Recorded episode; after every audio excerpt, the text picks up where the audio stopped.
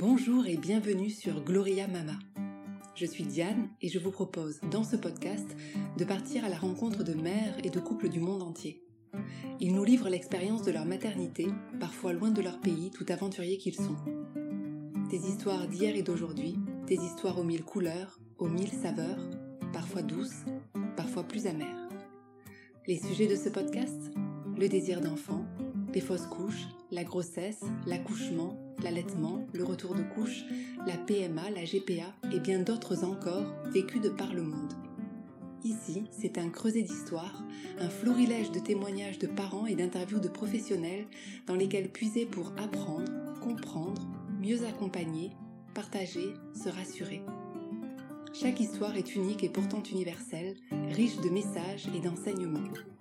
Car toutes ces histoires s'enlacent et s'entremêlent pour n'en raconter qu'une, celle de la vie.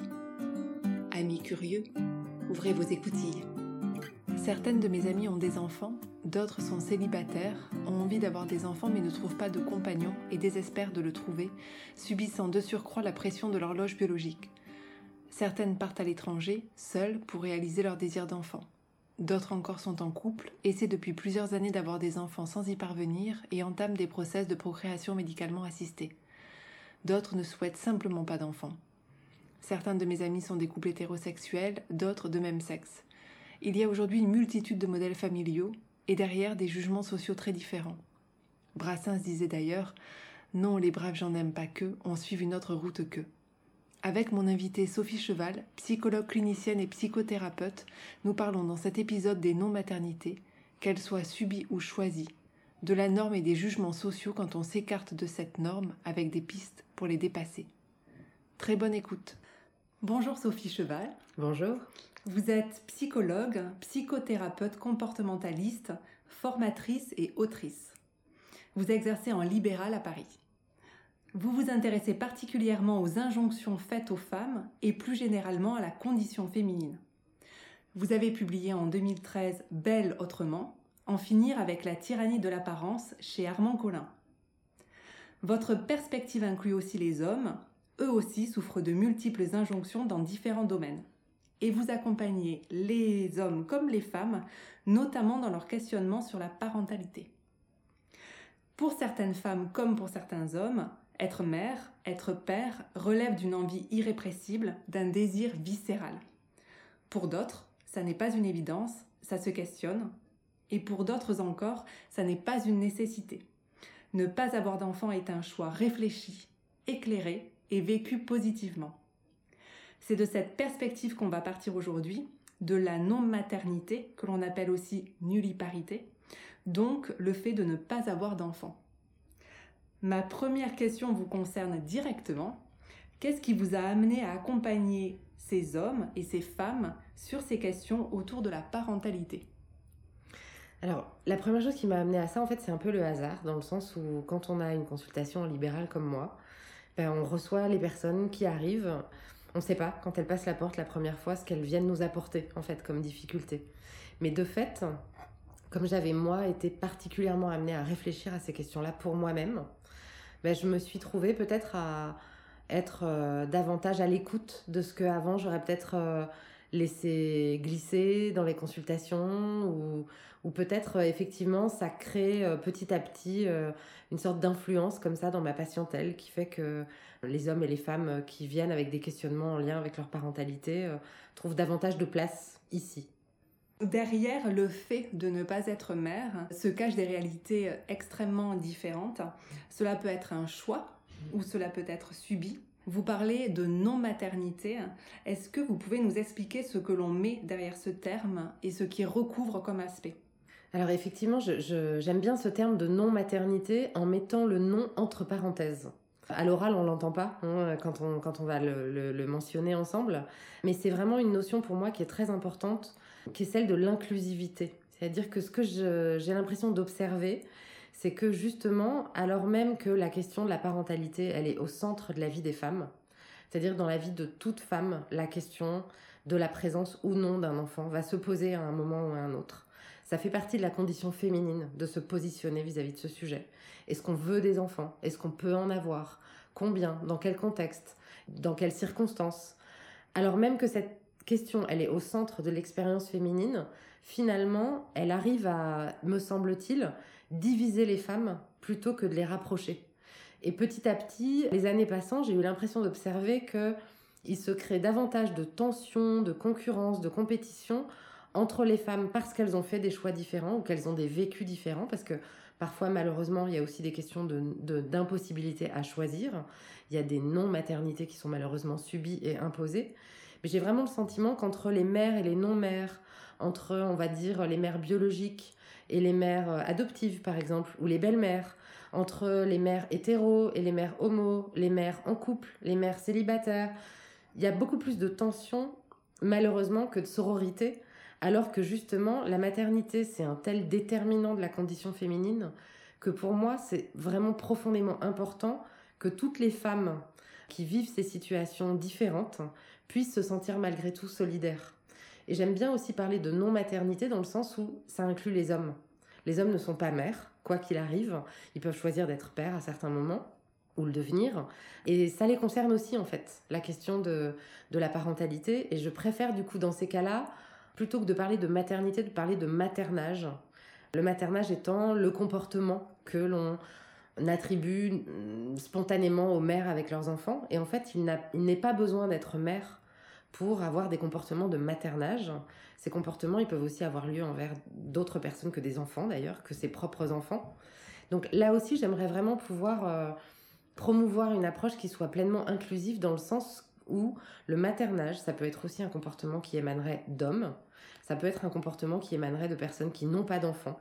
Moi, j'ai souvent le sentiment d'avoir des comportements de maternage, alors même que je n'ai pas d'enfants, soit avec d'autres enfants, soit avec d'autres adultes aussi quelque part, euh, peut-être en tant que psychothérapeute, euh, j'ai certains comportements de maternage, c'est-à-dire de prendre soin, d'être là pour l'autre, de s'occuper d'eux. Et puis dans d'autres contextes de ma vie, je peux aussi avoir des comportements de maternage quand je suis à prendre soin euh, des personnes qui me sont chères, par exemple. Donc c'est vraiment une perspective hyper inclusive qui me tient à, cœur. Et j'ai eu du mal à trouver un terme pour la désigner. Alors, faute de mieux, mais peut-être que je trouverai un, meilleur terme dans les mois et les années qui viennent, j'ai choisi de parler de non-maternité en mettant le nom entre parenthèses pour que les mères, les non-mères, mais aussi les pères et aussi les hommes qui ne sont pas pères puissent se rassembler sous quelque chose qui finalement nous concerne toutes et tous. Et donc dans les situations de non-maternité, vous disiez que elles peuvent être choisies. Donc mm. euh, une femme, un couple qui fait le choix de ne pas avoir d'enfants, mais elles peuvent aussi être subies. On est dans les cas par exemple de couples qui euh, font face à l'infertilité. Mm.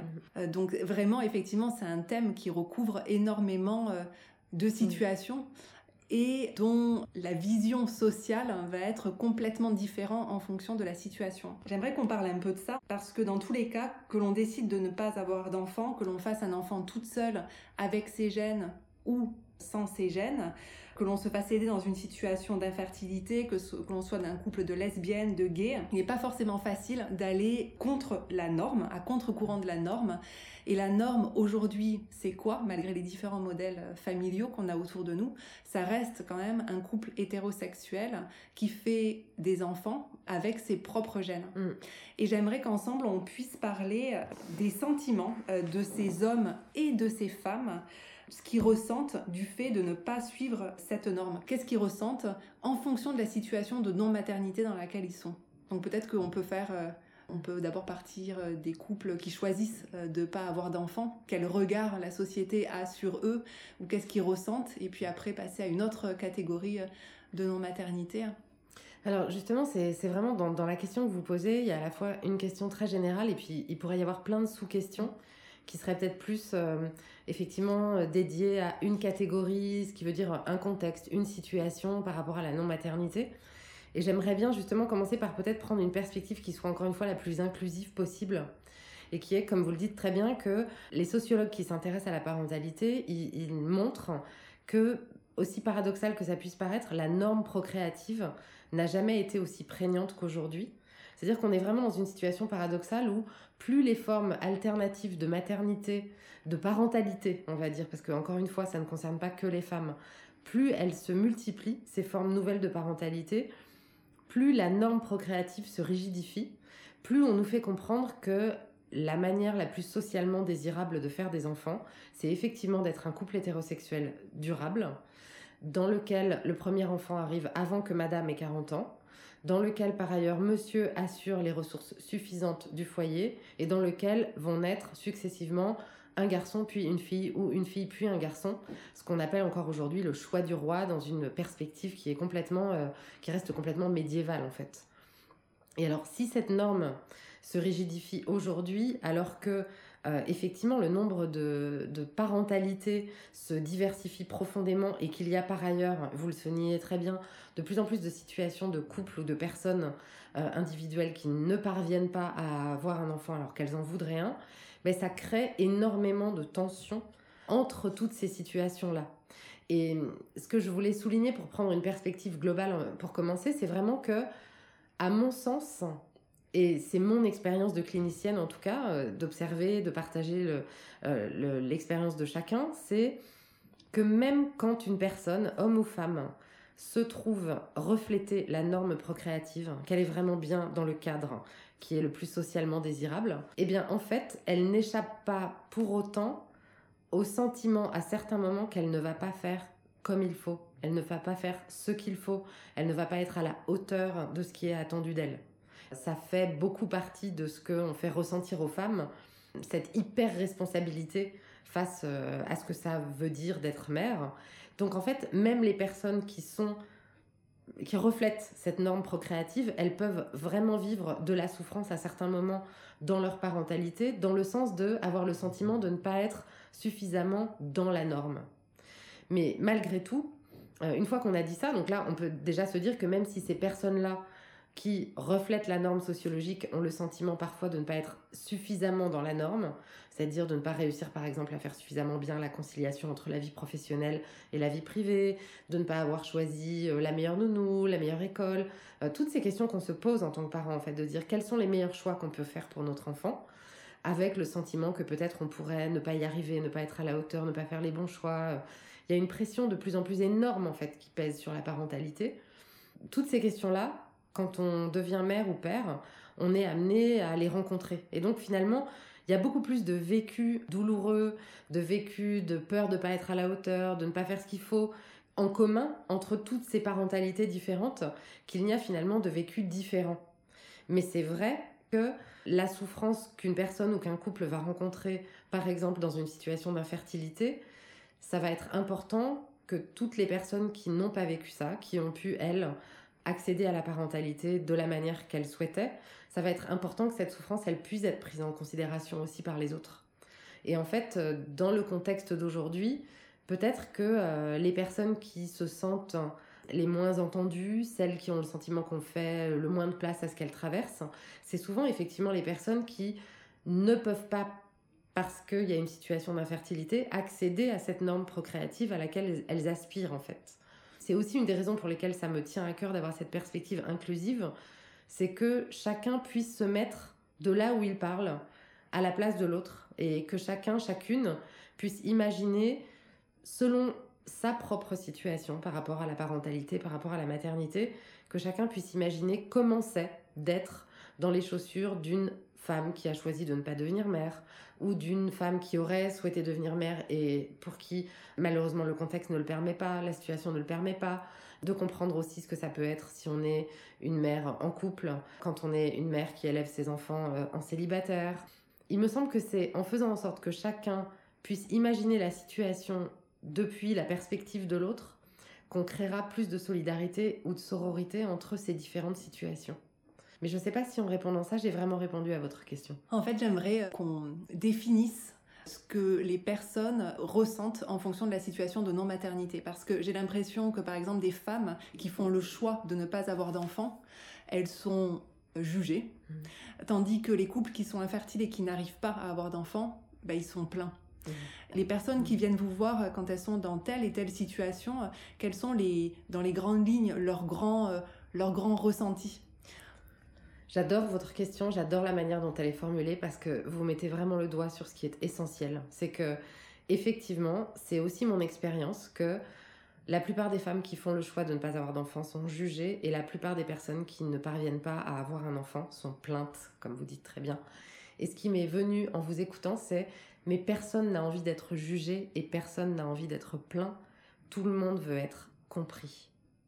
Et en fait, c'est peut-être ça le point commun entre ces deux situations qui sont si radicalement opposées sur un continuum en fait. Les uns sont à un extrême et les autres sont à l'autre extrême. Il y en a qui ne veulent pas et ne font pas, et puis il y en a qui voudraient et qui ne peuvent pas faire.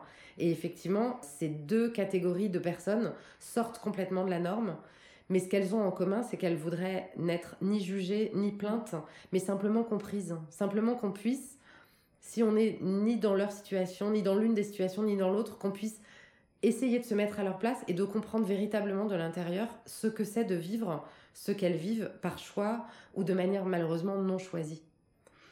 Donc justement, quand on fait le choix de ne pas avoir d'enfants, on peut euh, avoir un sentiment de marginalisation. Il y a certaines femmes qui parlent euh, d'un sentiment d'anormalité, d'être une femme suspecte, d'être une femme qui euh, ne s'accomplira pas totalement parce qu'elle choisit de ne pas être mère, comme si le fait d'avoir un utérus, c'était forcément le fait d'avoir un enfant et de vouloir un enfant. Mmh. Est-ce qu'il y a d'autres choses comme ça que les femmes qui choisissent de ne pas avoir d'enfants traversent particulièrement? Alors, tout ce que vous décrivez est très juste, hein, très relayé par l'expérience que, différentes femmes euh, qui ont choisi de ne pas avoir d'enfants, donc nullipare par choix, hein, ce, magnifique mot euh, nullipare dont j'ai coutume de dire qu'il commence mal et qu'il finit pas très bien. Beaucoup de femmes qui donc sont nullipare par choix rencontrent euh, des réactions d'hostilité, d'incompréhension, de jugement alors, c'est aussi un peu à, nuancer selon le contexte. C'est-à-dire que c'est vraiment une des choses qui m'a amené à, moi euh, avoir envie de réfléchir et peut-être d'écrire sur cette question. C'est que je n'avais pas réalisé, en faisant moi-même le choix de ne pas euh, avoir d'enfant, je n'avais pas réalisé que j'avais bénéficié d'un environnement qui était euh, tout à fait bienveillant par rapport à ce choix.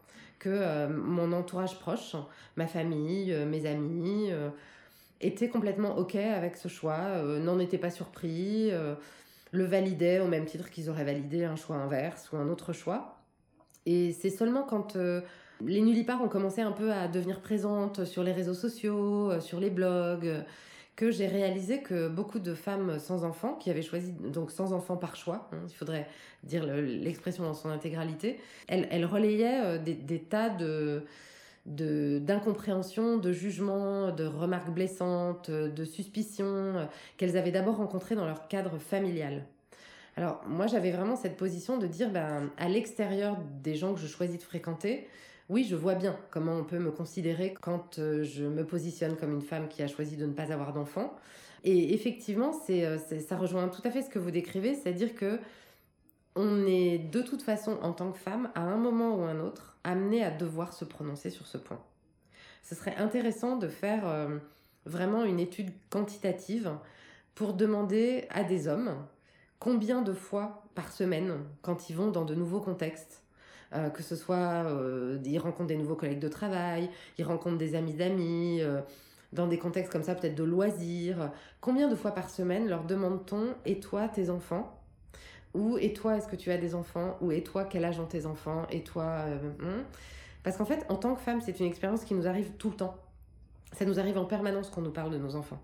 En tant qu'homme, je me suis rendu compte pour en discuter euh, régulièrement avec mon mari que euh, c'est pas quelque chose qui lui arrive très fréquemment. On, on a une expérience très contrastée l'un et l'autre de ce que c'est d'avancer dans le monde en ayant choisi de ne pas avoir d'enfants.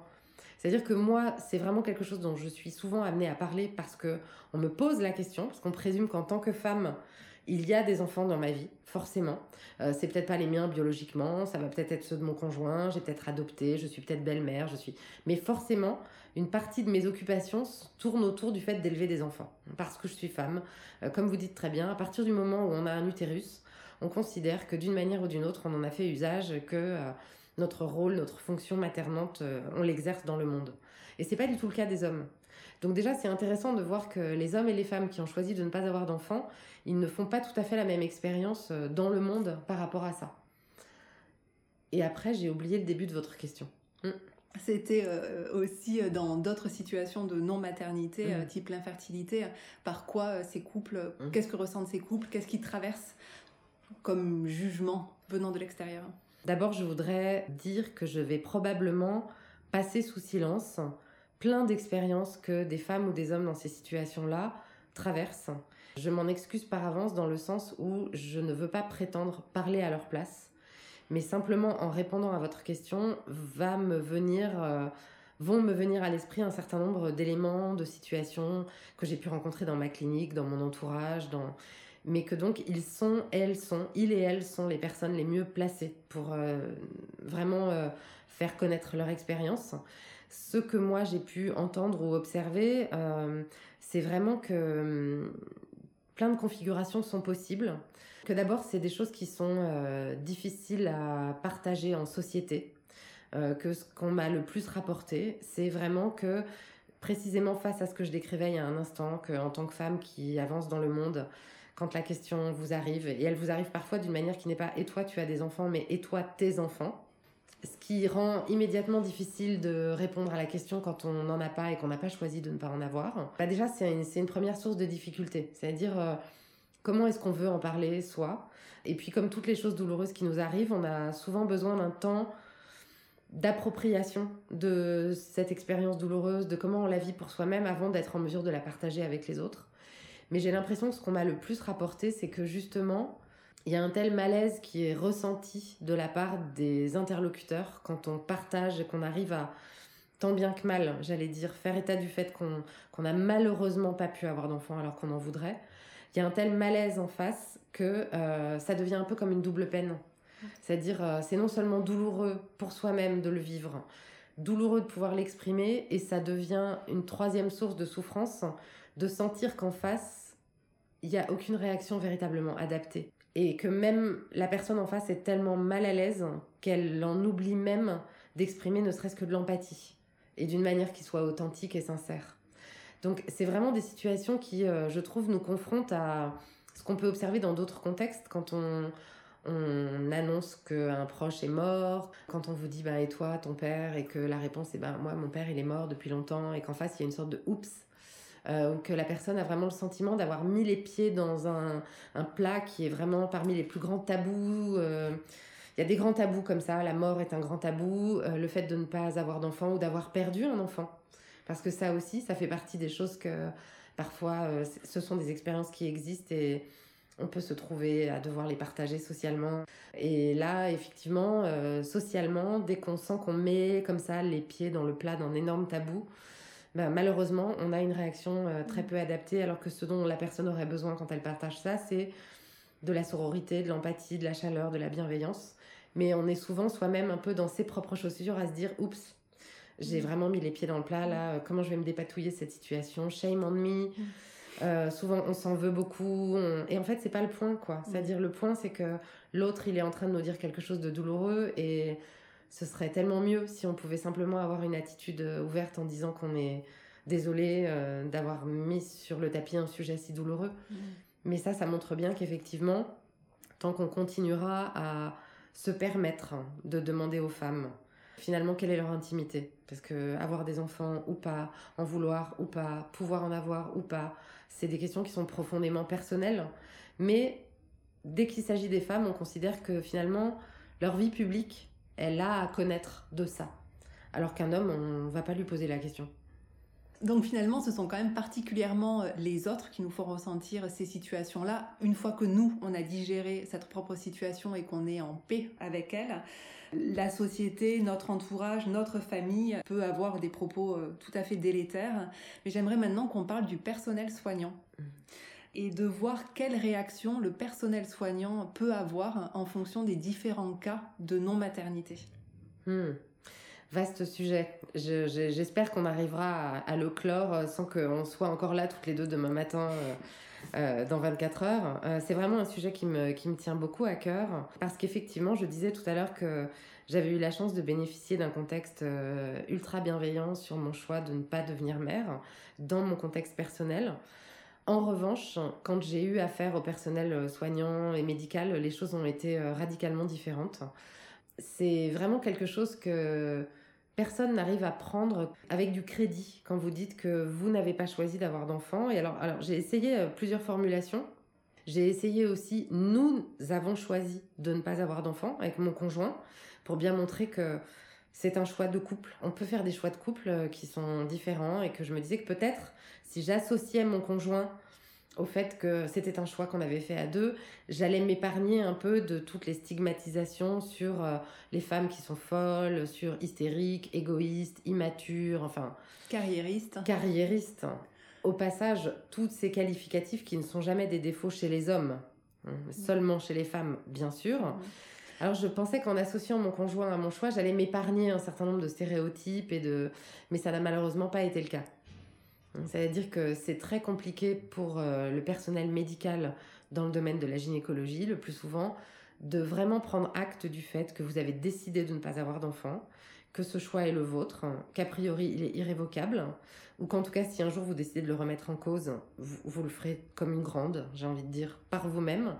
Et du coup, il y a vraiment énormément de petites insinuations euh, de comportements aussi qui sont des comportements qui vont à l'encontre du libre choix. Je, vais prendre un exemple vraiment très euh, qui, est, un peu sur l'extrême inverse du continuum euh, par rapport aux fausses couches, qui est un de vos sujets, le, sujet qui vous tient à cœur, mais bah, sur l'autre bout du continuum, on a l'interruption volontaire de grossesse, quand on choisit d'interrompre une grossesse parce qu'on ne souhaite pas la mener à terme.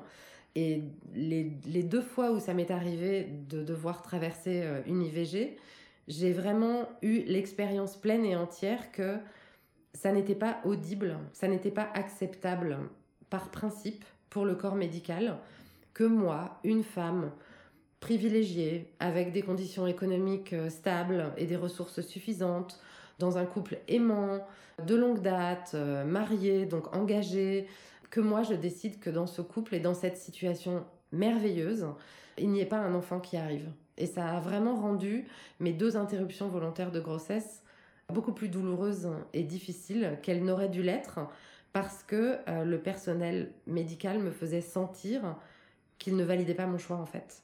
Alors j'ai eu tout. Hein. J'ai eu euh, les sous-entendus, j'ai eu les menaces, j'ai eu euh, le fait que j'allais regretter, j'ai eu le fait que euh, si l'interruption volontaire de grossesse ne se déroulait pas comme elle aurait dû médicalement, c'est parce qu'au fond de moi, je voulais un enfant mais je ne le savais pas. Donc vraiment, tous les stratagèmes ont été déployés pour que je comprenne bien que le choix que je faisais de ne pas avoir d'enfant n'est pas un choix acceptable. Donc il y avait une vraie infantilisation finalement face à ce choix. Est-ce que vous avez pu exprimer au personnel soignant euh, qui vous balançait euh, ces mots euh, quand même très violents à la figure alors que vous aviez fait votre choix? Est-ce que vous avez pu leur exprimer ce que vous ressentiez? Que ce qu'ils étaient en train de faire, c'était pas acceptable de la part de personnes qui font le choix d'aider les femmes dans leur interruption volontaire de grossesse? Je suis interpellée par votre question parce que je me rends compte que je me l'étais jamais posée sous cet angle-là il se trouve que je, suis une personne euh, relativement assertive, c'est-à-dire que j'affirme assez aisément ce que je veux, ce que je ne veux pas, ce que je ressens, ce que... Et que vraiment le contexte médical, c'est un des contextes dans lesquels j'ai l'impression que tout se passe comme si je ne disais rien. Et c'est vraiment ce que j'ai ressenti à chaque fois dans ces contextes-là, c'est-à-dire que euh, j'ai pu vraiment exprimer des choses, euh, peut-être pas aussi calmement que j'en parle là à ce micro, mais argumentées. Je n'ai pas hurlé, je ne les ai pas insultés, je, ne je me suis pas roulée par terre en pleurant. J'ai parlé comme une adulte en fait. J'ai exprimé ce que je ressentais, je suis restée sur mon choix, j'ai exprimé que j'avais fait ce choix et que je n'avais pas l'intention de le remettre en cause. Des choses, toutes choses qui me semblent raisonnables, raisonnablement dites. Et en fait, c'est comme si je n'avais rien dit. C'est-à-dire que, euh, comme vous dites très bien, à partir du moment où on est une femme qui décide de ne pas avoir d'enfant, on reste une enfant.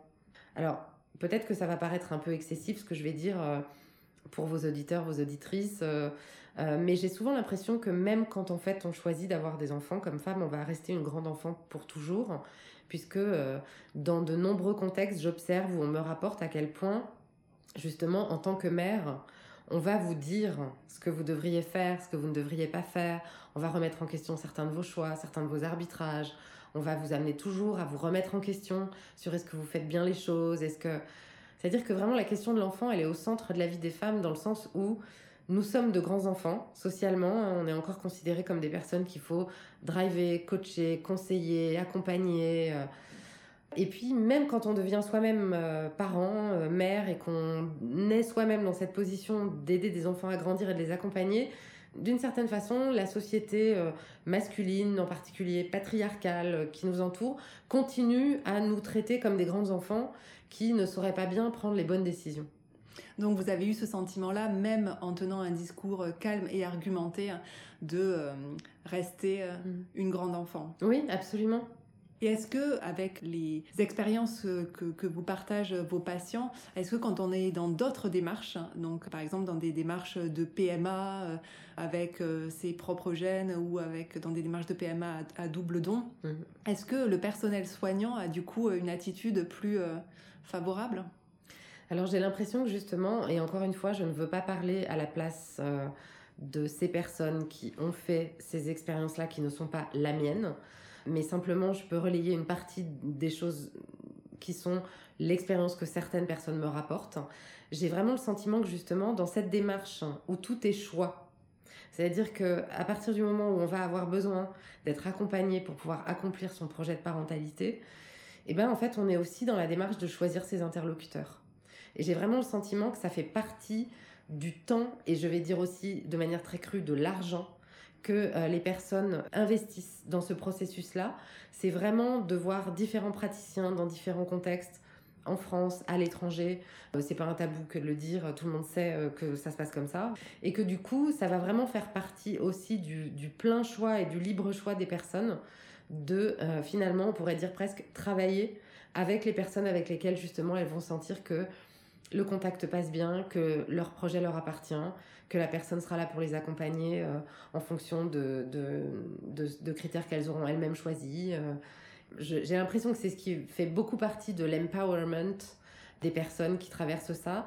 Je crois qu'il y a une traduction pour ce mot maintenant qui doit être empuissancement. J'ai l'impression que les Québécois ont cherché une traduction à empowerment, qui est vraiment le fait de, de sentir qu'on on a le propre pouvoir d'action dans une situation. J'ai l'impression que les personnes qui traversent ces démarches de d'assistance médicale à la procréation, justement parce qu'elles sont dans des démarches de choisir avec qui elles vont travailler, du coup comment elles vont faire ces démarches-là, elles ont ce sentiment qu'elles elles, elles se donnent le pouvoir et on leur donne aussi le pouvoir de faire leur propre choix quand on parle de fausse couche, quand, on parle d'interruption volontaire de grossesse ou de procréation médicalement assistée, ça peut être des projets seuls ou ça peut être des projets en couple. Euh, j'aimerais qu'on parle un peu de la place de l'homme parce que que ce soit les fausses couches, l'IVG ou la PMA, c'est quand même la femme qui subit de plein fouet dans son corps les traitements euh, ou euh, la fausse couche ou l'interruption médicale de grossesse. Comment est-ce que l'homme traverse tout ça? Alors, c'est toujours un peu frustrant de faire ce type de réponse, euh, mais je suis obligée de dire ça dépend. Euh, dans le sens où, euh, de la même manière qu'il n'y a pas un comportement de femme typique dans une situation donnée, il n'y a pas non plus un comportement d'homme typique dans une situation donnée. Là encore, les expériences qui m'a été données de, de, connaître ou de partager sont extrêmement variées. Et puis encore une fois, sur un continuum euh, entre, euh, on a le sentiment que euh, l'homme et la femme traversent ça d'une manière qui est extrêmement proche, que justement le conjoint fait en sorte d'être le plus possible au contact de ce qu'est l'expérience de traverser ça dans son corps, jusqu'à l'extrême inverse qui est effectivement, mais j'allais dire comme dans une grossesse spontanée, c'est-à-dire que le conjoint est plus ou moins proche euh, de sa partenaire, euh, cherche plus ou moins à en connaître sur euh, bah, qu'est-ce que c'est de ressentir ça dans son corps. C'est vraiment des situations dans lesquelles la géométrie variable prévaut. Mais du coup, on voit bien aussi que, exactement comme une grossesse, et c'est encore là un exemple du fait que derrière toutes les différences apparentes de situation, en fait, il y a beaucoup de processus communs. Bah, comme une grossesse, parfois ça rapproche les couples et puis parfois ça les éloigne. Euh, que le processus soit mené à terme avec succès ou pas. C'est vraiment, euh, parfois ça se passe euh, moins bien qu'on l'aurait souhaité, ça rapproche le couple. Parfois ça se passe parfaitement comme on l'aurait souhaité, ça éloigne le couple pour autant. je trouve que ça, ça, me donne l'opportunité de pointer quelque chose d'intéressant qui est que il y a un peu une idée reçue qui veut que un enfant, ça va aussi solidifier un couple, souder un couple, que c'est aussi pour ça qu'il faudrait qu'un couple veuille avoir des enfants, c'est que c'est une sorte de prolongement naturel de l'amour. Euh. Et ben parfois c'est pas du tout le cas. Parfois effectivement un enfant vient quand il arrive ou quand il n'arrive pas ou quand il n'arrive pas comme on le souhaiterait, il vient justement ben, mettre un peu à mal l'équilibre que le couple avait construit par ailleurs. La vie est comme ça. D'un côté, finalement, on a des euh, couples infertiles qui cherchent à avoir des enfants, on a des couples qui ont des enfants sans aucun problème, on euh, a des, couples et des femmes qui font le choix de ne pas avoir d'enfants. Vous en avez déjà un, petit peu parlé, mais comment cohabite le tout? Eh bien de là où j'observe les choses, j'ai l'impression que ça cohabite pas très bien. C'est-à-dire que j'ai vraiment souvent l'impression d'observer euh, des dynamiques de centre et de périphérie, c'est-à-dire vraiment comme dans toutes les dynamiques de centre et de périphérie, les personnes qui incarnent, euh, encore une fois, la norme sociale telle qu'elle est euh, la plus socialement désirable, et tous ceux qui, d'une manière ou d'une autre, s'en éloignent un peu, sont dans un processus à double détente qui est pas vraiment détendu. C'est-à-dire que vraiment, euh, le noyau questionne les marges, les marges interrogent le noyau, tout ça est est vraiment euh, difficile. Et justement, ça me tiendrait tellement à cœur que chacun puisse à certains moments se décentrer de sa propre expérience pour réaliser que finalement, derrière les différences et les singularités des expériences de chacun qui sont réelles, il ne s'agit pas du tout de les nier, mais de pouvoir peut-être les partager pour justement aussi les dépasser ensemble.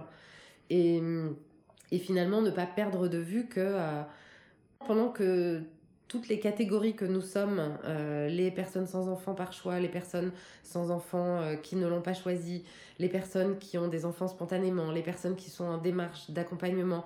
Et puis après, on peut complexifier encore les niveaux en disant homme, femme, couple euh, homo, couple hétéro, célibataire, en couple, personnes de couleur, personnes blanches. On peut complexifier les niveaux. Ce serait vraiment, pendant qu'on est en train d'opposer nos situations les unes aux autres, on perd complètement de vue qu'on est, on est en train de ne pas s'entraider tous dans quelque chose qui reste malgré tout un sujet qui nous concerne tous. Est-ce que vous pensez que ça va s'améliorer, étant donné qu'il y a de plus en plus de modèles familiaux, que nos enfants grandissent entourés de petits camarades issus de la PMA, de la GPA, de couples hétérosexuels, lesbiens, gays, etc. Est-ce que vous pensez qu'on va aller vers plus de tolérance, justement? Je l'espère vivement. Et effectivement, à certains moments, je me dis que justement, c'est cette expérience que vous décrivez très bien de, des enfants qui va euh, promouvoir l'habitude du contact avec la variabilité en fait. Quand moi j'étais enfant, dans ma classe, dans mes classes, les enfants de parents divorcés étaient une minorité. Et aujourd'hui, c'est un peu l'inverse qui se produit, rien que cet exemple-là. Hein. Et bien, effectivement, les enfants qui naissent aujourd'hui ils vont naître, comme vous le décriviez très bien, entourés d'enfants dont euh, l'arrivée euh, sur Terre sera le fruit de parcours complètement variés et aussi l'arrivée sur Terre se fera dans des contextes complètement diversifiés. Donc ça me donne beaucoup d'espoir de me dire que la variabilité de toutes ces expériences va créer une forme d'ouverture et de flexibilité dans les esprits après, il y a une petite voix à l'intérieur de moi, un petit peu moins optimiste et un petit peu moins euh, confiante, qui me dit attention, tu sais bien que euh, notre contact avec la réalité, il est toujours médié par ce qu'on nous en dit. Donc si les discours, parallèlement à ces expériences diversifiées, continuent à segmenter, à hiérarchiser ce qui serait considéré comme des vraies parentalités, euh, c'est-à-dire euh, biologique, euh, spontané pour pas dire naturel, versus toutes les autres configurations qui seraient un peu considérées comme des parentalités différentes, plein de qualificatifs qui me sautent au cerveau que j'ai pas du tout envie d'utiliser. Bah effectivement, si le discours des parents eux-mêmes continue à rester celui-là, ça va être difficile que ça change. Et je pense que c'est en ayant l'expérience de la diversité qu'on est de plus en plus ouvert dans l'esprit à la diversité. Justement, tout à l'heure, vous, vous disiez quelque chose qui m'a étonné. Vous disiez cette norme procréative implicite est de plus en plus forte et de plus en plus rigide, alors que les modèles familiaux se multiplient. Pourquoi? Et d'où ça vient? Mais une des réponses des sociologues, c'est que euh, justement, dans un environnement qui devient de plus en plus mouvant, de plus en plus instable, économiquement, socialement, politiquement, euh, en termes de, d'environnement aussi. finalement, on vit aujourd'hui dans un monde qui, on ne sait pas très bien à quoi va ressembler le monde, ne serait-ce que dans dix ans finalement. On a, on a j'allais dire, on n'a jamais vécu un tel climat d'incertitude à notre échelle humaine en tout cas. Hein, si on prend plus de perspective sur l'expérience des humains depuis que les humains sont humains, bien sûr qu'on peut toujours euh, contextualiser voire relativiser, mais finalement, à l'échelle de nos vies, le monde n'a jamais paru aussi instable et fluctuant. Et donc on est encore dans ce vieux truc un peu rance là de la famille, cette valeur refuge. Et donc un peu la famille traditionnelle, avec euh, effectivement un couple hétéro, deux enfants, un couple qui dure longtemps. Euh. On peut comprendre que dans un environnement mouvant, il y ait besoin de normes qui soient un peu rassurantes, mais à mon sens, c'est vraiment une fausse route hein, de, chercher de la sécurité par ce biais-là. Est-ce que, Sophie, vous souhaitez euh, insister sur deux points que vous avez évoqués, ou deux, trois points que vous avez évoqués dans cette interview, ou est-ce que vous souhaitez rajouter quelque chose de complémentaires alors, il y a un point sur lequel j'ai déjà beaucoup insisté, donc je vais juste le citer sans l'approfondir. Euh, c'est vraiment ce point que j'aimerais vraiment contribuer à et que chacun puisse parvenir à se décentrer un peu de sa propre expérience vis-à-vis, on va dire, de la maternité ou de la parentalité, accomplie ou non, de manière à créer plus de sororité et de solidarité euh, entre nos différentes situations. L'autre chose que peut-être euh, j'aimerais accentuer, c'est que hum, on entend beaucoup sur ces sujets-là de référence à la nature.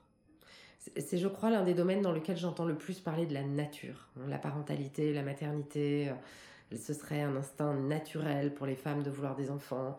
Et alors, il y aurait des enfants naturels, biologiques, versus euh, tous ces trucs un peu médicaux, tous ces trucs qui sont pas complètement hétéros, ce serait pas complètement naturel, tout ça c'est vraiment des discours contre lesquels j'ai envie de mettre en garde dans le sens où ça me paraît important de garder à l'esprit que la notion même de nature est une construction sociale. Qu'il n'y a rien de naturel dans nos comportements depuis bien longtemps, si tant est qu'il n'y ait jamais eu quoi que ce soit de naturel. Parce qu'en fait, ce qu'on considère comme naturel en se référant souvent à, des temps passés où on vivait dans des cavernes et où tout ça, ce sont des constructions sociales qui sont historiquement situées et du coup, je me disais que peut-être ça pourrait aider euh, en particulier les, femmes qui souhaitent accéder à la maternité et qui sont dans des contextes un peu atypiques. De, euh, de connaître un peu cette perspective historique et je voulais citer le livre d'histoire de Patricia Ménissier qui s'appelle Être mère et euh, qui étudie le phénomène de la maternité du 18 au 21e siècle. Et en lisant ce livre, j'ai été vraiment extrêmement frappée de voir que la mère idéale qu'on nous vend aujourd'hui n'est pas du tout la même que celle du XVIIIe siècle ou du XIXe siècle, que à certains moments de l'histoire, c'était vraiment considéré comme extrêmement vulgaire, y compris pour les femmes du peuple, d'élever elles-mêmes leurs propres enfants. Ça ne, faisait, ça ne se faisait pas du tout. On confiait les enfants à des nounous. Et puis, dans l'histoire, ça a fluctué. Soudain, on a considéré que ça devenait vraiment tellement plus glamour et bien sûr dans l'intérêt de l'enfant, tellement mieux que les femmes élèvent elles-mêmes leurs enfants. Et du coup, je me disais que si j'avais été mère, lire ce livre m'aurait vraiment fait du bien parce que ça m'aurait permis de me sentir euh, finalement peut-être plus à même de me légitimer dans ma manière d'être mère, puisque de toute façon, à un moment de l'histoire, il y aura toujours quelqu'un pour considérer que ce que je fais, c'est pas ce qu'il faut faire. Donc voilà, je, veux bien finir sur ce, sur ce point. Merci beaucoup Sophie Cheval de nous avoir euh, de m'avoir accordé cette interview. Merci. Avec grand plaisir. Merci à vous Diane. Si vous avez aimé cet épisode, n'hésitez pas à le partager et à mettre 5 étoiles sur iTunes et un commentaire. Cela prend peu de temps et cela m'aide beaucoup, alors merci énormément à celles et ceux qui le feront. Pour le prochain épisode, on parle à la rencontre de Bertrand et Mathieu, un couple gay qui a justement fait un pied de nez à la norme en partant à l'étranger pour avoir un enfant, grâce à la GPA, la gestation pour autrui. À très vite sur Gloria Mama.